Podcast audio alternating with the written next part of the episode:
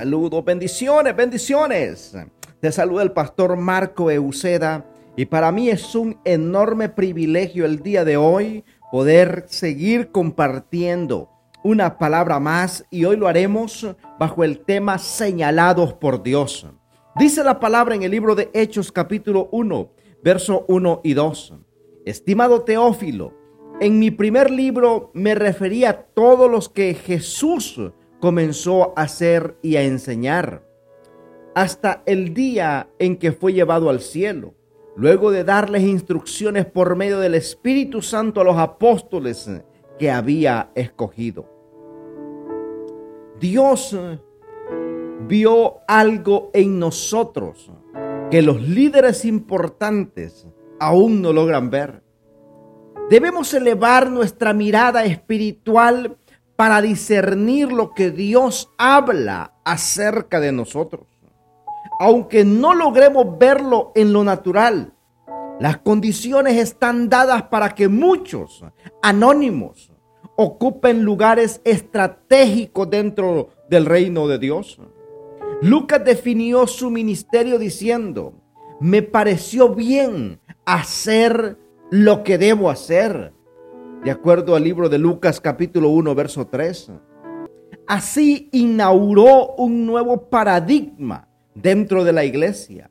Rindió sus habilidades al servicio del reino y el Señor aprobó esa decisión.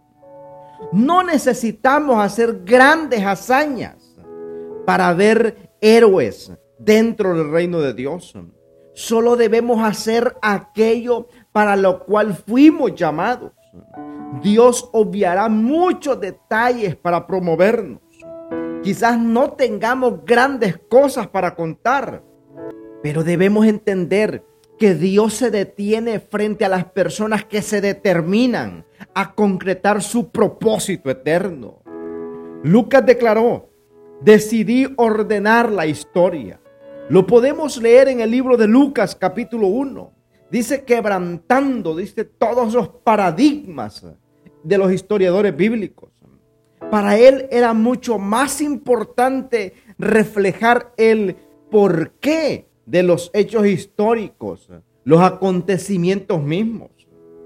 Por eso que debemos alinear nuestros corazones con la visión divina para ordenar las cosas como fueron concebidas por Dios.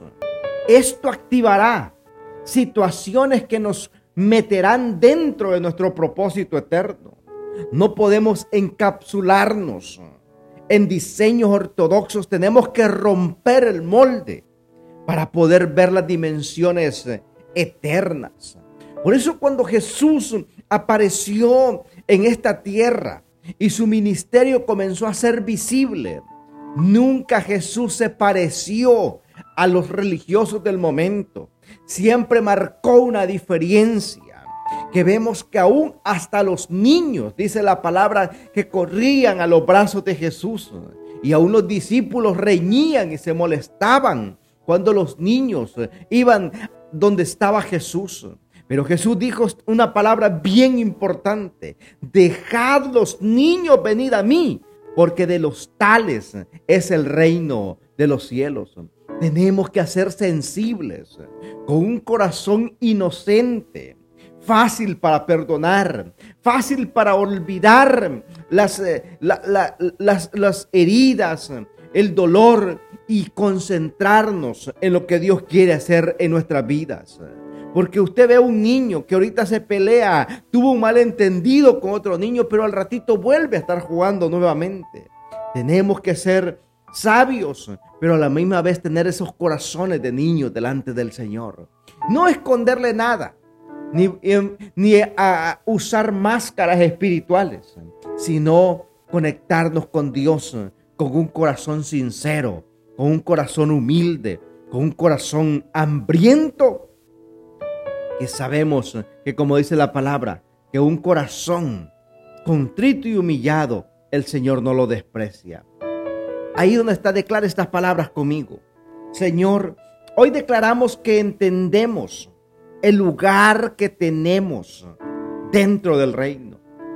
que estamos claros para cumplir la gran comisión y ocupar el lugar por lo cual fuimos escogidos desde la eternidad, como dice Primera de Pedro capítulo 2, verso 9.